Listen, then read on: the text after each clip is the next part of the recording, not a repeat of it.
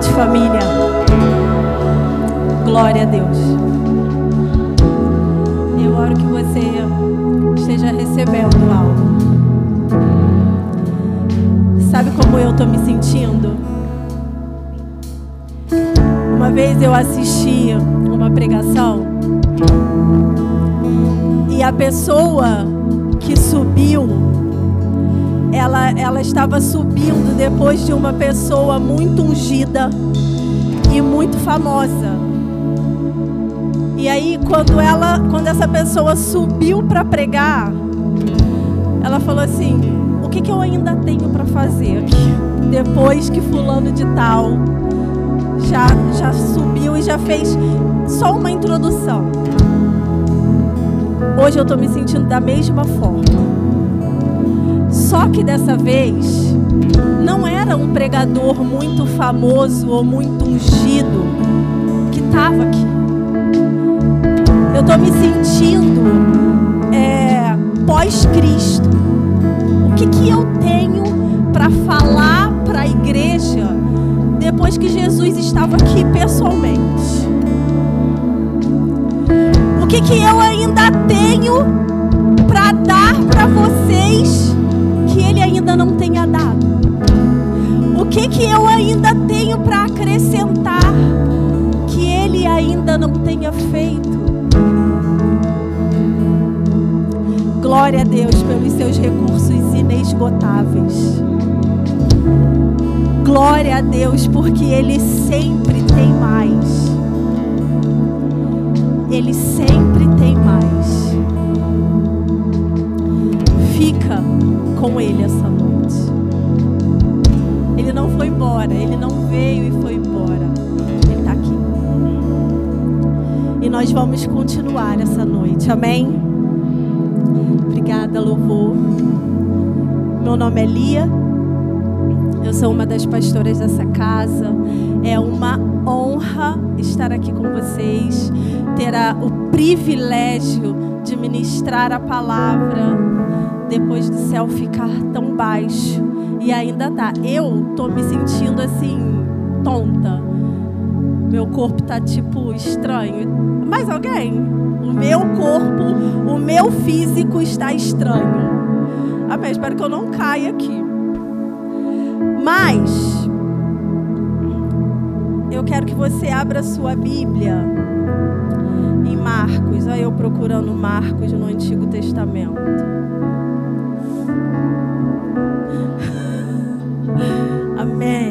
Quem nos visita hoje? Mão para cima assim, bem alto. Eu não vi, eu não tô vendo. Quem? Aê, mo! Sejam bem-vindos. Tem alguém para cá que nos visita? Seja bem-vinda. Glória a Deus. Marcos 11.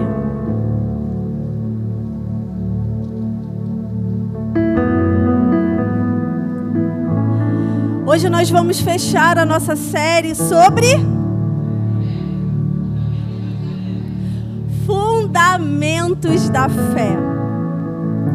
Na semana 1 nós aprendemos o que é fé. Na semana 2 nós aprendemos que a fé começa onde a vontade de Deus é conhecida ou revelada. Você não pode simplesmente movimentar a sua fé se você não sabe qual é a vontade de Deus, se você não tem nenhum direcionamento dele. Na semana 3, nós falamos que ela se desenvolve através do ouvir a palavra, através do conhecer quem nós somos para Ele. E semana passada nós descobrimos que nós somos a herança de Cristo. E hoje nós vamos aprender uma, uma fé aplicada através da nossa confissão. Hoje nós vamos aprender a falar com fé. Hoje nós vamos aprender a externar o que já está aqui dentro. Amém? Agora que você já abriu Marcos 11, a gente vai ler alguns versículos, começa lá no 12. Na manhã seguinte, quando saíam de Betânia, eu estou lendo na tradução NVT, tá? Quando saíam de. Eu acho que é NVT. Quando saíam de Betânia, Jesus teve. Viu a certa distância que tinha uma figueira cheia de folhas e foi ver se encontraria figos. No entanto, só havia folhas, pois ainda não era tempo de dar frutos. Eu acho interessante que a Bíblia diz que ainda não era tempo de dar frutos. Então Jesus disse à árvore: Nunca mais comam de seu fruto. E os discípulos ouviram o que ele disse à figueira. Versículo 20. Na manhã seguinte, quando os discípulos passaram pela figueira que Jesus tinha amaldiçoado, notaram que ela estava seca desde a raiz. Pedro se lembrou do que Jesus tinha dito à árvore e exclamou: Veja, Rabi, a figueira que o Senhor amaldiçoou secou. Pedro, surpreso, porque aqui diz que ele exclamou. Se você frequentou as aulas de português, você sabe que uma exclamação é um motivo de surpresa. Então Pedro ficou surpreso. Rabi, veja, a árvore que você amaldiçoou secou. Ela secou. Então Jesus disse aos discípulos: Tenham fé em Deus. Eu lhes digo a verdade. Vocês poderão dizer a este monte: levante-se e atire-se no mar, e isso acontecerá. É preciso, no entanto, crer que acontecerá e não ter nenhuma dúvida em seu coração. Digo-lhes digo que, se crerem que já receberam qualquer. É, não. Digo-lhes digo que, se crerem que já receberam qualquer coisa que pedirem em oração, lhes será concedido. Obrigada, Espírito Santo, por essa revelação. Quebra, Senhor, toda a resistência que nós temos, toda a nossa naturalidade e coloca, Senhor, no nosso coração raízes profundas, fortes, crescentes de uma fé genuína que não duvida daquilo que você fala, que acredita, Senhor, em tudo que você faz. Que hoje seja o tempo para ouvir de ti, Senhor. E que esse alimento ele se torne visível. Que os nossos olhos vejam essa construção dessa noite. Eu peço isso em nome do teu filho. Amém. Aqui a gente precisa entender a conexão entre aquilo que nós cremos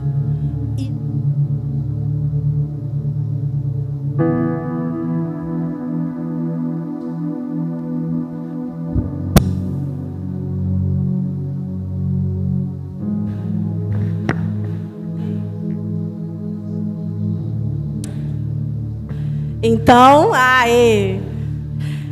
Aqui nós precisamos entender que existe uma correlação entre aquilo que nós cremos e aquilo que nós falamos. O que, que eu estou querendo dizer com isso? Que aquilo que você crê precisa ser o que você fala. Se você acredita em Deus, se você tem fé nele, se você sabe que você é a herança dele, você não pode confessar o contrário. Palavras são sementes, elas têm poder. Nós precisamos alinhar a nossa confissão a quê? As nossas emoções.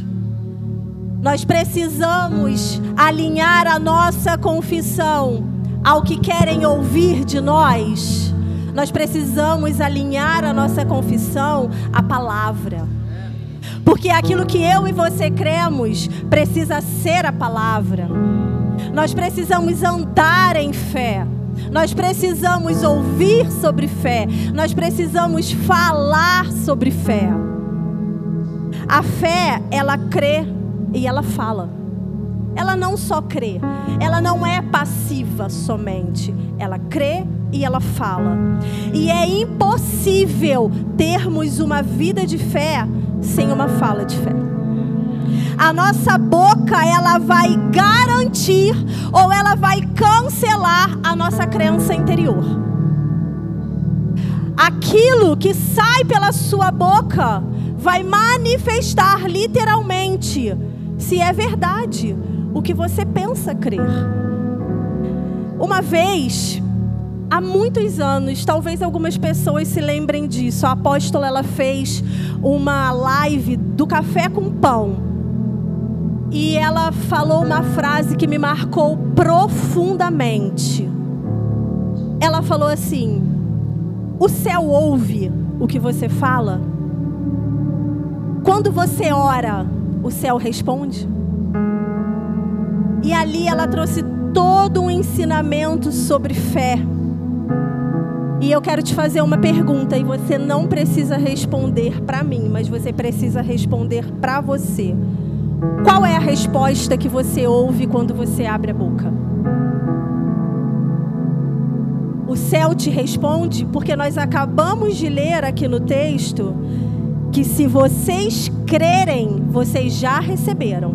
E qualquer coisa que vocês pedirem será concedido. Qual é a resposta que está vindo do céu? Você está invadindo o céu com a sua fé? Uma vez eu li um livro de título Quando o Céu Invade a Terra. Mas hoje de manhã, enquanto eu preparava essa palavra, eu fiquei muito reflexiva. Se eu, aqui da terra, estou invadindo o céu com a minha fé. Será que eu estou sendo reconhecida nesse lugar? Será que quando eu e você abrimos a nossa boca, o céu está atento para as nossas orações? E é fato, gente, que os nossos dias, eles não têm sido fáceis. A gente contempla dificuldades, nós vemos famílias destruídas, nós vemos violência, nós vemos caos, nós vemos é, caos financeiro, nós vemos pessoas perdendo tudo com a chuva, por exemplo. Os nossos olhos nessa terra, nessa era e nesse tempo, eles contemplam mais coisas difíceis do que vitórias. Sim ou não? Quem pode concordar comigo? Então, como viver uma vida de fé diante de tanta contemplação absurda? Botando para fora aquilo que nós colocamos aqui dentro através da palavra. O que te segura nos dias difíceis, o que te segura quando você vê o caos, é a palavra, é a sua fé alicerçada na palavra de Deus. É muito mais útil nós termos fé nós conhecermos a Deus do que propriamente tentarmos controlar as situações que nós, te, que nós vemos. E aqui vai uma palavra para você, controlador. Eu estou juntinho contigo. Dá espaço para Deus trabalhar. Larga o controle. Libera o caminho. Dá acesso ao Pai nós não precisamos controlar.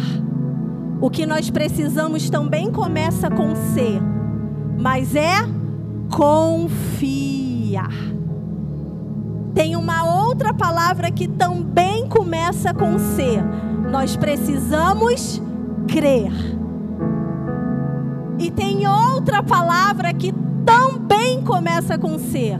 Nós precisamos confessar aquilo que nós cremos, aquilo do qual nos alimentamos. E eu tenho certeza que eu estou falando para homens e mulheres que se alimentam disso aqui. Dessa palavra viva, poderosa. Para onde a gente volta os nossos olhos quando tudo está fugindo do controle?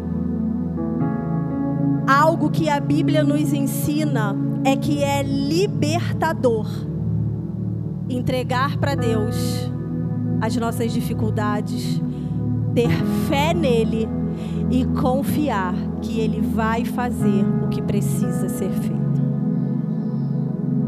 O apóstolo Pedro, ele nos ensina um princípio poderoso lá em 1 Pedro 5,7.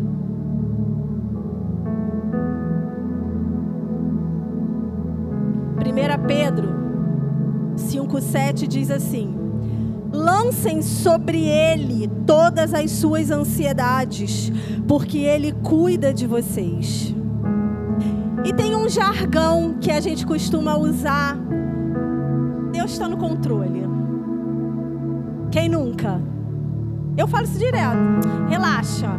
Deus está no controle. Ou então, vai, vai dar certo. Quantas vezes a gente fala isso sem acreditar que vai dar certo. É tipo assim, você perdeu o controle. Se você perdeu e é controlador, você acha que Deus então jamais ele pode ter o controle. E aí tu ainda tem a cara de pau de Deus está no controle. E aí a tua cabeça está assim, meu Deus, vai dar tudo errado. Não vai dar tudo errado. Existe um barco, existe uma tempestade, existe você desesperado dentro do barco, mas existe um Deus, o único Deus verdadeiro, que está descansando na tempestade. Enquanto ele descansa, ele espera que você não o acorde para pedir socorro. Ele só está esperando que você dê ordem. Porque quando ele acordou, o que, que ele fez? Vento. Acabou. Ele estava deitado, descansando, e você poderia fazer o quê? Tempestade, acalme-se. Confissão alinhada à palavra acalmando a tempestade interior e a tempestade exterior. Substitua o controle por declarações de fé. Não são frases prontas. O apóstolo Pedro ele diz: lancem sobre ele as suas ansiedades, lancem sobre ele as suas preocupações, os seus cuidados, porque ele está cuidando. Quando Ele está cuidando, Ele está cuidando. Ele não vai parar de cuidar porque ele se esqueceu de você. Não existe essa possibilidade. Se ele está cuidando, ele está cuidando. Isso pode levar tempo? Sinceramente, eu não sei. Porque eu não acho que Deus se atrasa. Eu acho que nós nos antecipamos e queremos governar o tempo dele. A gente precisa aprender a esperar. E principalmente descansar enquanto esperamos. A nossa zona de atuação é deixar que Ele controle, que Ele nos direcione, que Ele controle, que Ele ordene e nós vamos somente obedecer. O próximo passo, ou o primeiro passo, é nosso mas a ordem é dele. A ordem é dele. Pedro só saiu do barco ao comando dele. 2 Coríntios 5, 7 diz assim: Nós vivemos por vista. Vivemos porque vivemos por fé e não pelo que vemos. Você não, você não vive pelos relatórios que chegam até você. Você não vive pelo seu saldo, você não vive pelo que você vê na sua casa, você não vive por isso. Você vive pela fé no Filho de Deus. Nós vivemos pela fé no Filho. Ele é um lugar seguro para nós habitarmos. Habitar nesse lugar é viver 24 horas na presença que experimentamos hoje. É um lugar seguro. A sensação de ter o controle pode até nos dar um sentimento de segurança, mas na verdade, nunca saiu do controle de Deus. Nunca saiu e nunca vai sair. Deus, ele não nos chamou para viver no caos. Só que muitas vezes a gente quer organizar tudo, mas seguir sem a ordem de Deus. De que, que adianta uma vida toda organizada, toda planejada, se a nossa fé não acompanha o mandamento dele, o mandato dele? De que, que adianta um, um, um, layout bonitinho? se ele não está sob o comando do Pai, não adianta. A gente determina o nível de fé que nós vamos ter para viver e oferecer aos outros. E eu quero fazer uma, eu quero fazer duas perguntas para vocês. Na verdade, três. Eu levo paz onde eu chego? Ainda é a mesma frase. Ou eu sou mais uma pessoa a dar relatórios de desespero. Dentro da igreja sempre tem aquela pessoa que você chega e fala: Oi, tudo bem? E é ai, você não sabe o que aconteceu essa semana. Ela nunca tem um relatório de fé, de conquista, de esperança para te entregar ela só tem mais um problema para resolver, mais uma conta para pagar, mais uma tragédia, mais uma escassez, mais uma dificuldade. E eu quero te encorajar a alinhar a sua fala a quem você crê. Porque em quem você crê, não dorme. Em quem você crê, trabalha para você trabalha para aqueles que nele esperam. Quando você chega num lugar, quando Jesus chegava em alguns lugares, ele falava o quê?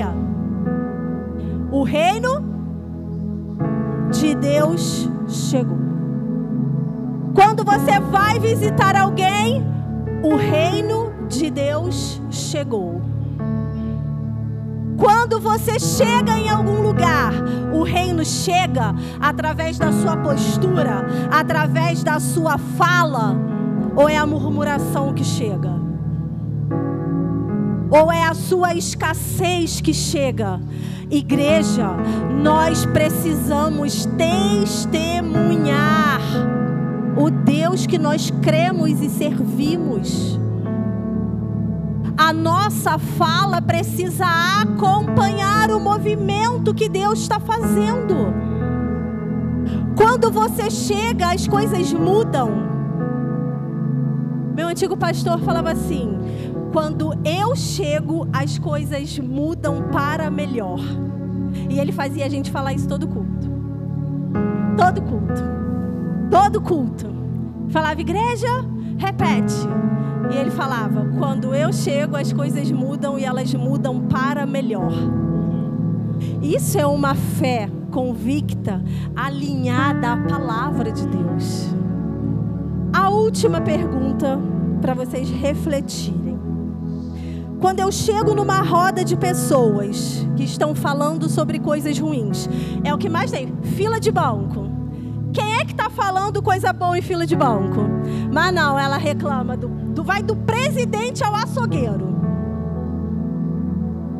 Quando você chega nesse lugar onde pessoas estão falando coisas ruins, você derrama fé, esperança e confiança, ou você é mais um para concordar? É verdade. Olha, os políticos não valem nada. É isso que você declara sobre a sua nação? Ou então, ai, as coisas lá em casa terríveis. Meu filho não tem jeito. Esse daí, ó, só a pá do coveiro. É isso que acontece? Quando você tem a oportunidade de abrir a sua boca dentro de uma fila, um lugar qualquer, o que é que sai da sua boca? O reino de Deus chegou. Sim, não fica assim não. Vai melhorar. A palavra de Deus diz que Deus sabe de todas as coisas. Você tem palavras de esperança? Ou nós somos só o fruto do meio? Deus não nos chamou para ser fruto do meio. Ele nos chamou para manifestar fruto do Espírito. Amor, paz, alegria, paciência, bondade, amabilidade, domínio próprio, mansidão e devo ter esquecido algum. Mas ele te chamou para isso para ter uma fé alicerçada. Uma vez o apóstolo, ele estava trazendo um ensino para os pastores de campos. E ele falou assim: Onde quer que seja o meu lugar de influência, eu preciso determinar fé e paz sobre aquele lugar. Onde é o seu lugar de influência? É a sua casa? Talvez é só o seu quarto ou só o seu banheiro, ou é só o armário do seu trabalho. Mas é você quem determina a temperatura daquele lugar. Somos nós quem determinamos, através da nossa confissão, através da nossa fala, o que vai habitar naquele lugar. Se é o caos, ou se é a esperança, ou se são os milagres, ou os sinais e os prodígios e as maravilhas de Deus. Isso está sob o nosso domínio e o nosso controle. Isso está sob o nosso controle. Isso é algo bom para você controlar. Eu vou ser a boca da esperança agora. Eu vou ser canal de cura agora. Eu vou ser um elemento de paz agora. E qual é a resposta que nós temos recebido dos céus? E aí eu vou te perguntar o que a apóstola perguntou naquele, naquela live de café com pão. Quando você ora, o céu responde? Ou é tanta murmuração que talvez nem chegue lá? A convicção, ela é o que move a nossa fé. Abre a sua Bíblia em 2 Reis 4. A mulher sunamita, ela tinha um objetivo. E nada fez aquela mulher parar. Eu vou dar uma resumida para você. Essa história se trata de uma mulher que hospedava um homem de Deus chamado Eliseu.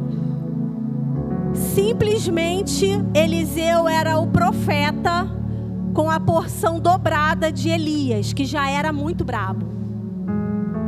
Então essa mulher, ela construiu um quarto para Eliseu. E quando ele passava por aquele lugar, ele ficava hospedado dentro da casa dela. E Eliseu, num dia, ele profetizou que ela teria um filho. Ela era casada, o seu marido era, era velho já.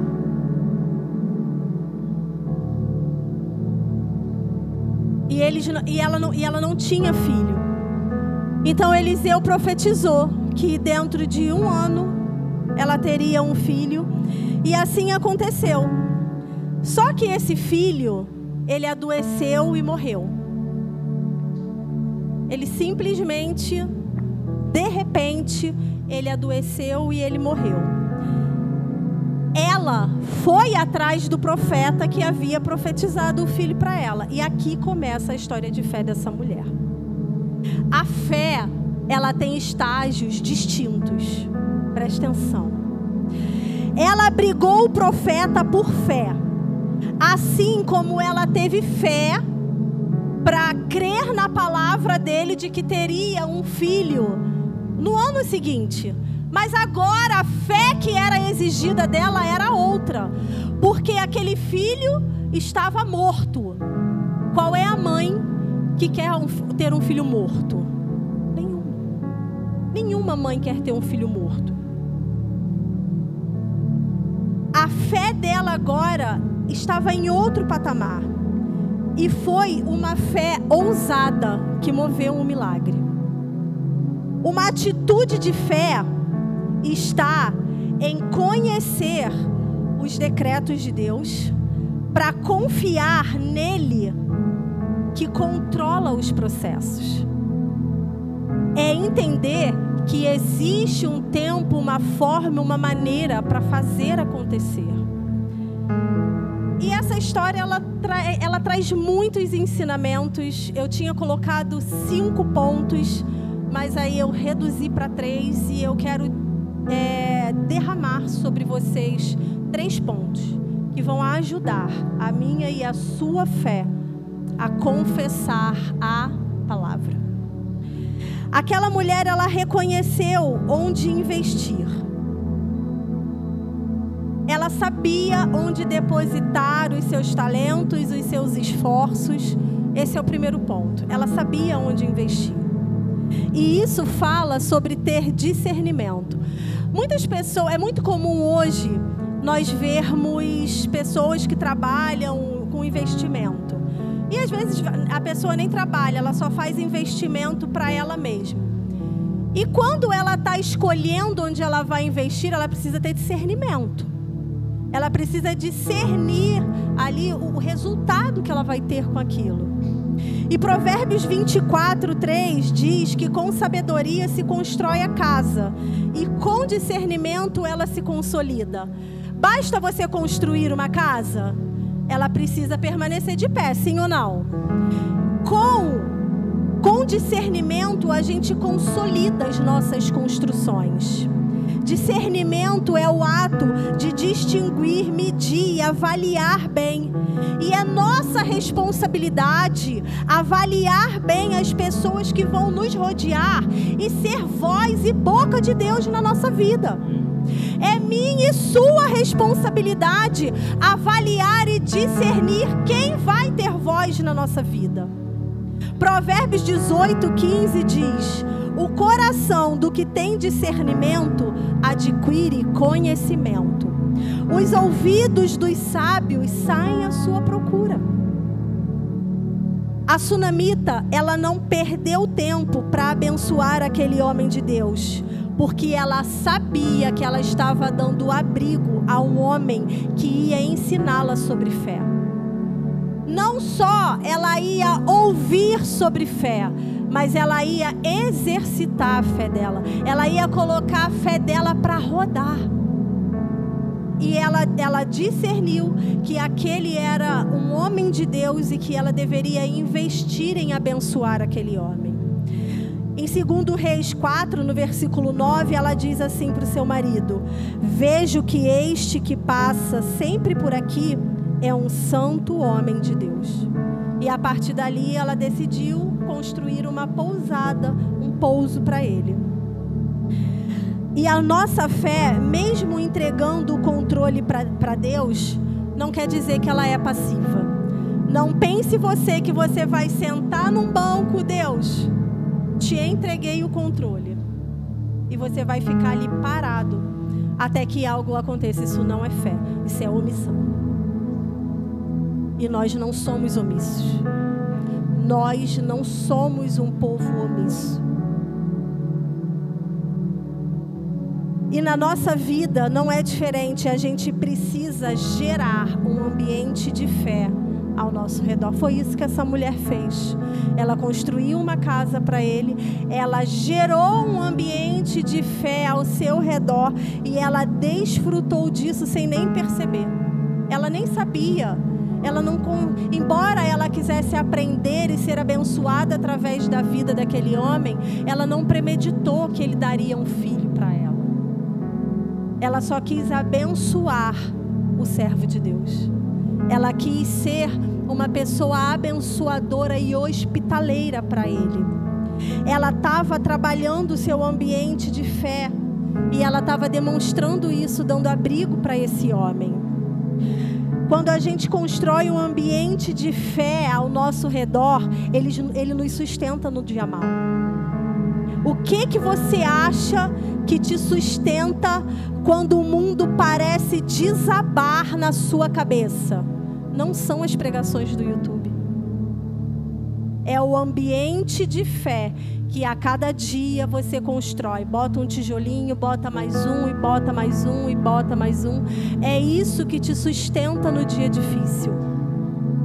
O segundo ponto, ela tem a confissão alinhada à convicção.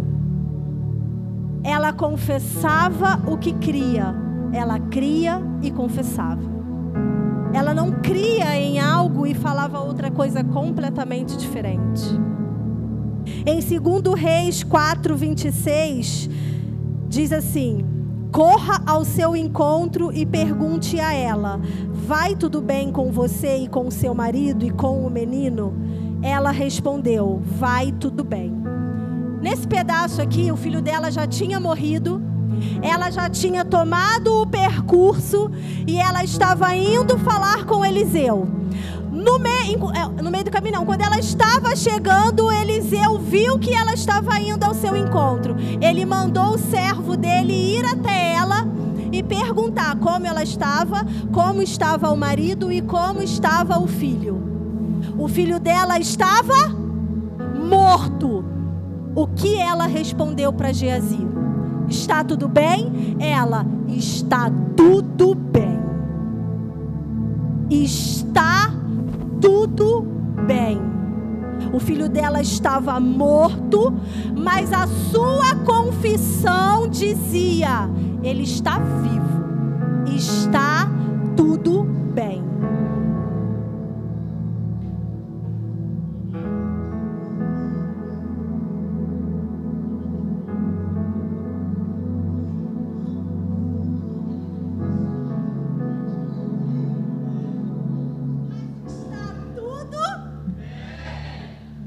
Glória a Deus! Quando fizeram uma pergunta para ela, ela respondeu: Tá tudo bem. Ela poderia falar: Não, não tá tudo bem. O, o seu. É, se ele era. Se, se Geazi era moço dele, Eliseu era o quê? Seu senhor, isso. O seu senhor vai na minha casa, eu não peço um filho para ele, ele me dá um filho, ele, ele profetiza um filho, o Senhor me dá um filho, o meu filho morre. Tá tudo bem? Mas aquela confissão acompanhou uma fé que trouxe vida àquele filho. E ela disse: Tá tudo bem. Quando os meus filhos ficam gripados, passando mal, a minha vida acaba. Eu, eu não trabalho, eu, eu, não, eu não falo no WhatsApp, eu fico ali, ó, só igual galinha nos pintinhos. E é só uma gripe. Eu não saio nem de casa, que eu fico ali cuidando. Agora você imagina uma mãe com um filho morto. Tá tudo bem.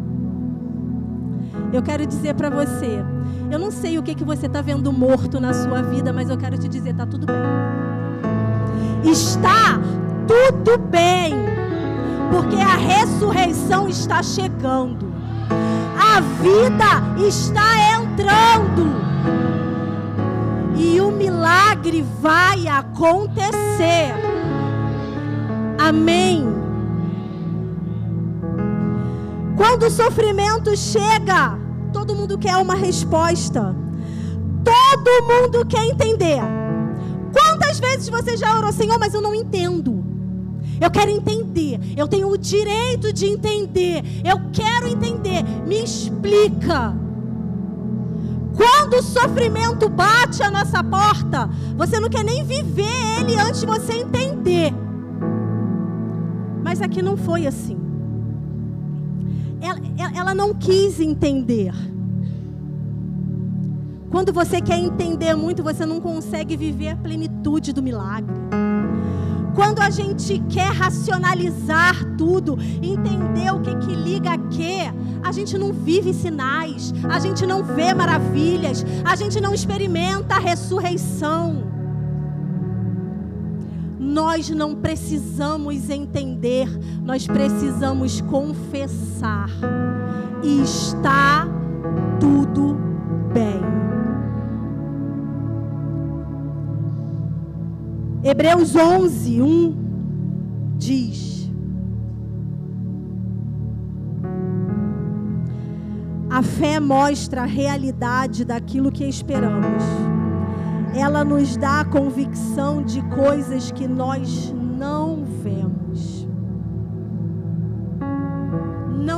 que você vê, muito menos o que você entende Fé é a certeza do que os seus olhos ainda não viram, mas que a sua boca está declarando através da palavra, através do Espírito.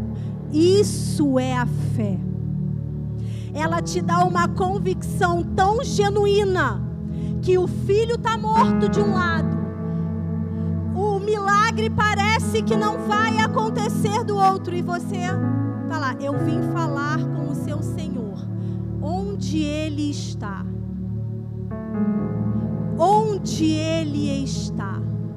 Aquela mulher, ela chegou até Eliseu e falou assim: Eu te pedi um filho? Não. Você orou por mim, eu tive um filho e agora ele morreu. Eu não pedi para você não me enganar? E aí ele falou assim: Olha, eu vou mandar o meu servo lá. Geazi, pega o meu bordão, vai até lá, coloca sobre o menino. E ela falou assim: Tão certo como vive o Senhor e a sua alma, eu não saio daqui sem você.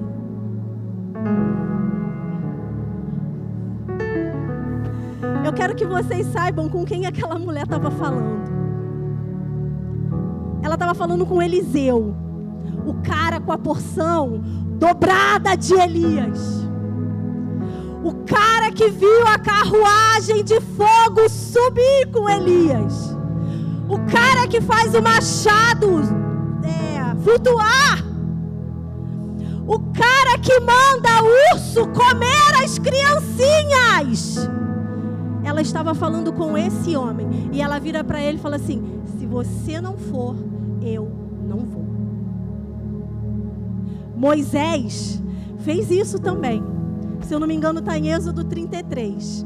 Só que Moisés fez isso com outra pessoa, que não era Eliseu. Essa pessoa virou para ele e falou assim: Eu vou destruir essa galera. Eu vou te mandar para uma terra que mana leite e mel com um povo maneiro. E vai tudo bem com você mas eu não vou. Sabe quem estava falando com Moisés? Deus. E Moisés falou: Eu não saio daqui se a tua presença não for comigo. E aquela mulher falou: Eu não saio daqui se a tua presença não for comigo.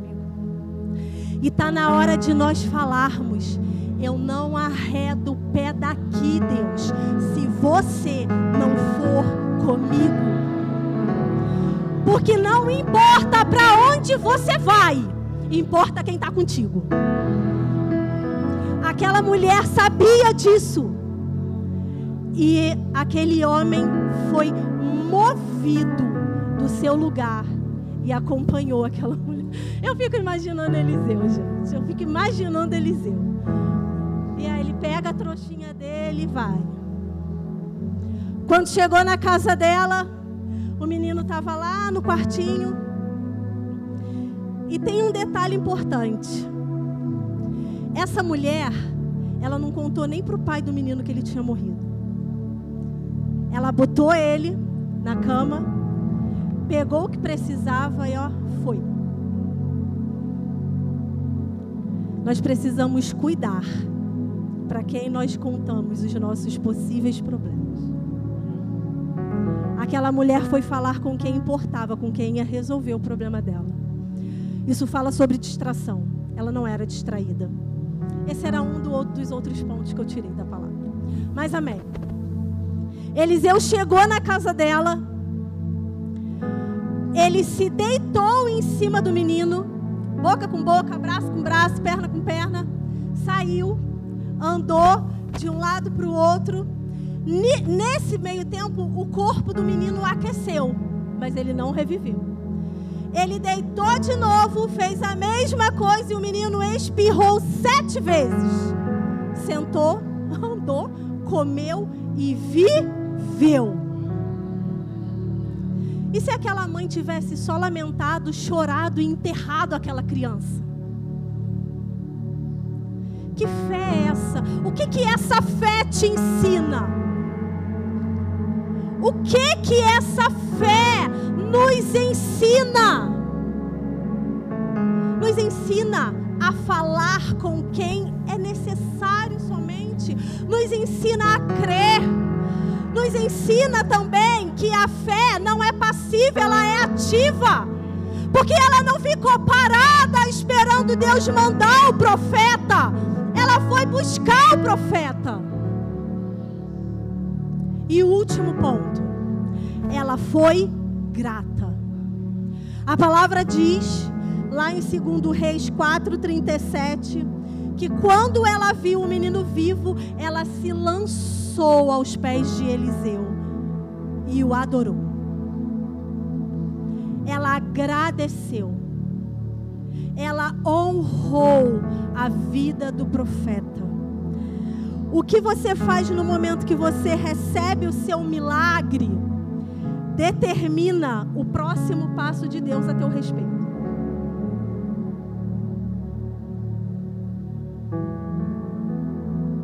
Porque poderia ser, você não fez mais que a sua obrigação, afinal de contas, eu não te pedi um filho, você me deu, então agora era isso mesmo que você tinha que fazer, tchau. Mas não, ela foi grata, o coração dela mergulhou naquele momento e ela adorou ao Senhor pelo que ela estava recebendo de novo, pela segunda vez recebendo um filho, o mesmo filho. A gratidão ela é uma das armas mais poderosas que está disponível para nós. Ela é uma força espiritual que carrega o poder de mudar atmosferas. Ela carrega o poder de mudar ambientes, de mudar decretos. A vida dessa mulher foi transformada para sempre. Para sempre. E quem pega esse livro para ler conhece essa história. Igual a ela tem tantos outros. Tem o cego, tem a do fluxo de sangue, tem a cirofenícia, tem inúmeros, inúmeros homens e mulheres de Deus que entraram para a história por causa de uma fé convicta, por causa de uma confissão alinhada, por causa de um encontro com um homem que pode todas as coisas. 1 Tessalonicenses 5,18 diz: Em tudo dai graças, porque esta é a vontade de Deus em Cristo Jesus para todos nós. Ah, qual a vontade de Deus para mim? Seja grato. O mesmo livro de Tessalonicenses diz: Sejam santos, porque essa é a vontade de Deus para nós. Ai, qual a vontade de Deus para mim? Sejam santos.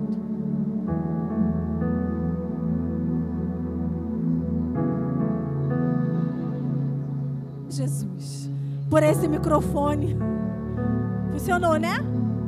Retorno está baixinho, mas vocês estão ouvindo. Amém.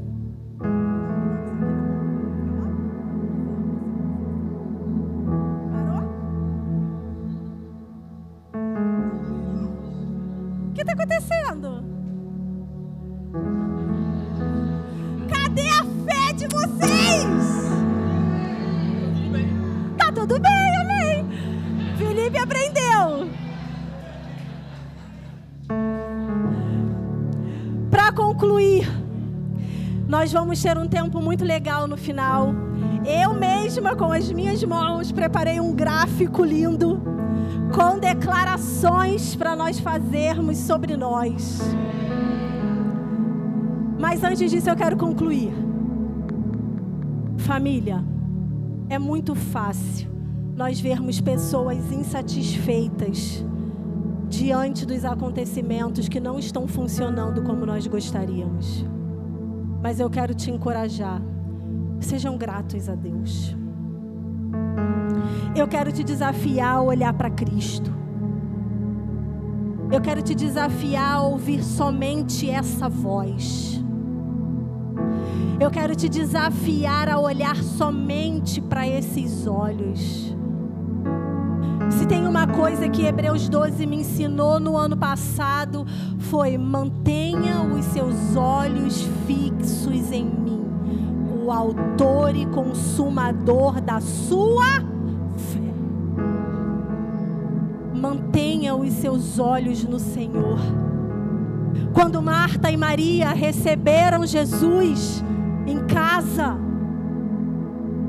uma olhou para Cristo a outra olhou para as necessidades e para o serviço. Tá errado? Eu já não sei mais. Quem me conhece aqui há uns cinco anos sabe que eu era a maior defensora de Marta. Ela só queria servir. É a maneira como ela ama. Hoje, eu só quero dizer para vocês que eu quero olhar para Cristo. Eu quero me derramar aos pés dele. O serviço se dane, de verdade. As necessidades, se as pessoas estão bem acomodadas, já não importa mais, porque com Cristo na casa, quem fica mal acomodado quando ele está na casa. Uma olhou para ele e se jogou aos seus pés. A outra, quando foi até ele, reclamou: Não te importas que Maria não me ajude? Olha quantos afazeres eu tenho. Tu não te importas? Que, que ele diz? Marta, Marta. Marta, Marta. Uma, uma, uma única coisa é necessária. Maria escolheu a boa parte. Isso não vai ser tirado dela. Mas a questão aqui é que quando você olha para Marta e Maria, quem é você? É aquela que larga tudo e vai para os pés do Senhor? Ou é aquela que tem sempre algo para reclamar, está sempre faltando alguma coisa? Quem somos nós nesse cenário? Maria estava apaixonada e perplexa com a presença de Jesus. Marta, quando para, começa a pedir para Jesus coisas que não faziam sentido naquele momento. Isso qualifica o nível de relacionamento que elas tinham com Jesus. Uma se debruçava aos seus pés, outra queria a benção. Quem somos nós? O que se debruça aos seus pés ou o que tem mãos estendidas esperando a benção. Marta mostrou para Jesus o tamanho da montanha dela. O primeiro texto que nós lemos diz assim: Então Jesus disse aos discípulos: Tenham fé em Deus. Lá em Marcos 11. Eu lhes digo a verdade, vocês dirão a montanha. Não é falar da montanha. Você não vai falar da montanha. Marta, quando chegou a Jesus, ela foi mostrar para ele o tamanho da montanha. Você acha que Cristo não sabe o tamanho do seu problema? Mas ele diz: fale a montanha passe daqui para lá. Hoje Ele está liberando autoridade para você falar a montanha. Hoje Ele está te capacitando para você dar ordem à montanha. Hoje Ele está pegando aquele grãozinho pequeno de fé para construir uma árvore frondosa que abriga muitas pessoas. Então, Ele disse: fale ao atire-se no mar, e assim será feito. Qual é a montanha? É a escassez? É a dor? É a traição? É a dificuldade financeira? Fale a montanha, atire-se no mar. Fale a montanha, passe daqui para lá abre a sua boca e declara a palavra. Declara a palavra. Acabou o tempo de chorar e murmurar. Hoje é autoridade para falar a montanha. Amém, gente? Aquilo que você está vendo determina o que você está falando. O que você vê determina o que você fala. Se você não está com os olhos no que é santo, você vai falar besteira. Você vai trazer um relatório corrompido. Mas hoje é noite de falar a montanha. Hoje é noite de falar aos problemas. Acabou o seu tempo. Hoje é noite de escolher a boa parte. Hoje é noite de nos lançarmos aos pés de Jesus e recebermos vida, recebermos direção para o próximo nível, o próximo passo.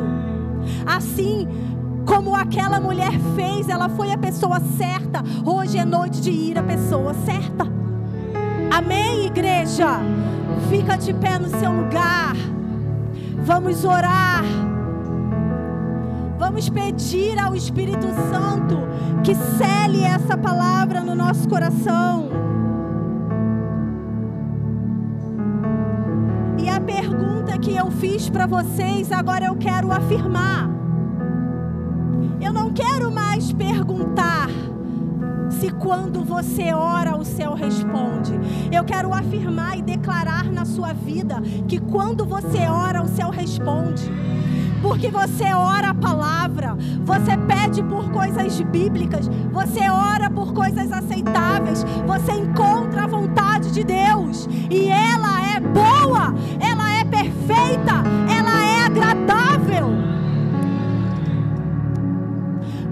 oro, Senhor, para que essa palavra crie raízes profundas no nosso interior. Que toda pequena raiz de incredulidade seja agora substituída por verdades do céu.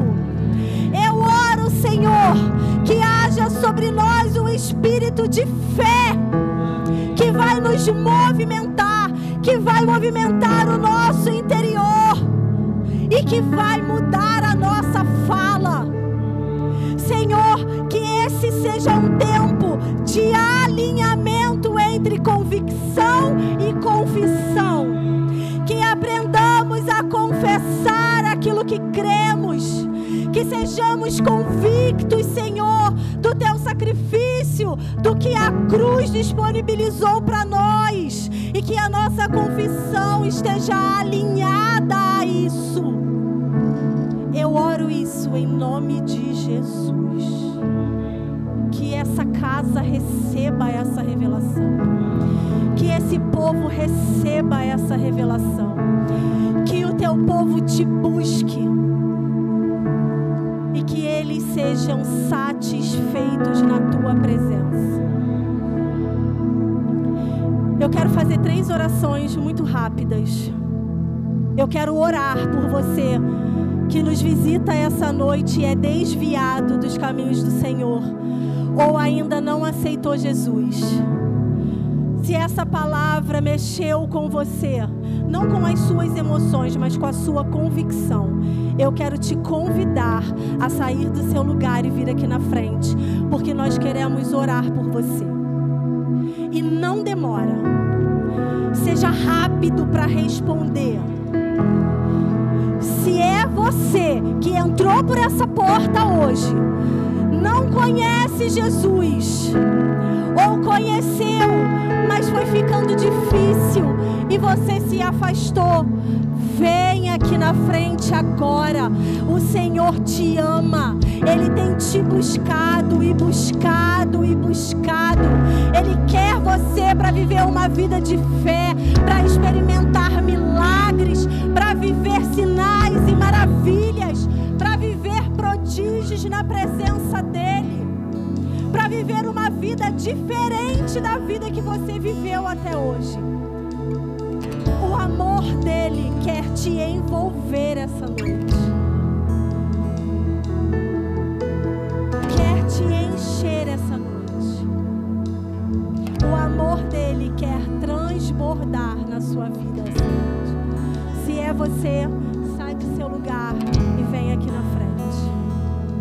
Eu também quero orar por você que não é batizado com o Espírito Santo, com evidência de falar em línguas. Se é você, aqui disponível para ministrar sobre a sua vida. Amém? Eu entendo que todos são salvos. Eu entendo que se a sua alma for pedida hoje, ela vai para um bom lugar. Amém? Glória a Deus. Pode projetar o gráfico, por favor? Nós vamos então terminar esse tempo orando. Que bonitinho, gente. Agora, isso é mérito, o que está escrito é mérito do apóstolo. São os versículos que ele manda para os pastores de campos. Assim vai ficar ruim, mas se você está na comunidade, me manda uma mensagem que eu envio lá para vocês. E nós vamos terminar esse tempo fazendo essas declarações, orando esses versículos. Fomos chamados para vencer.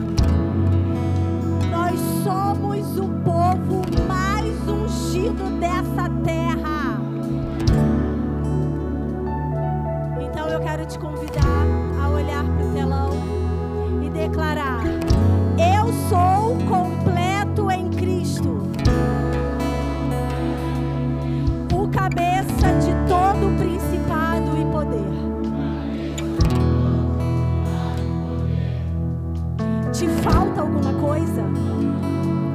Você tem tudo. Você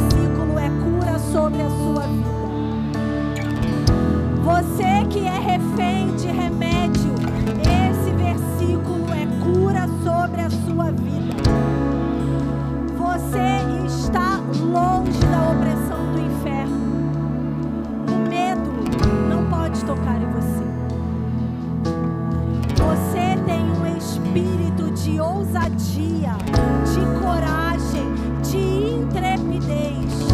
Você é forte e corajoso. Eu sou nascido de Deus e o maligno não pode me tocar.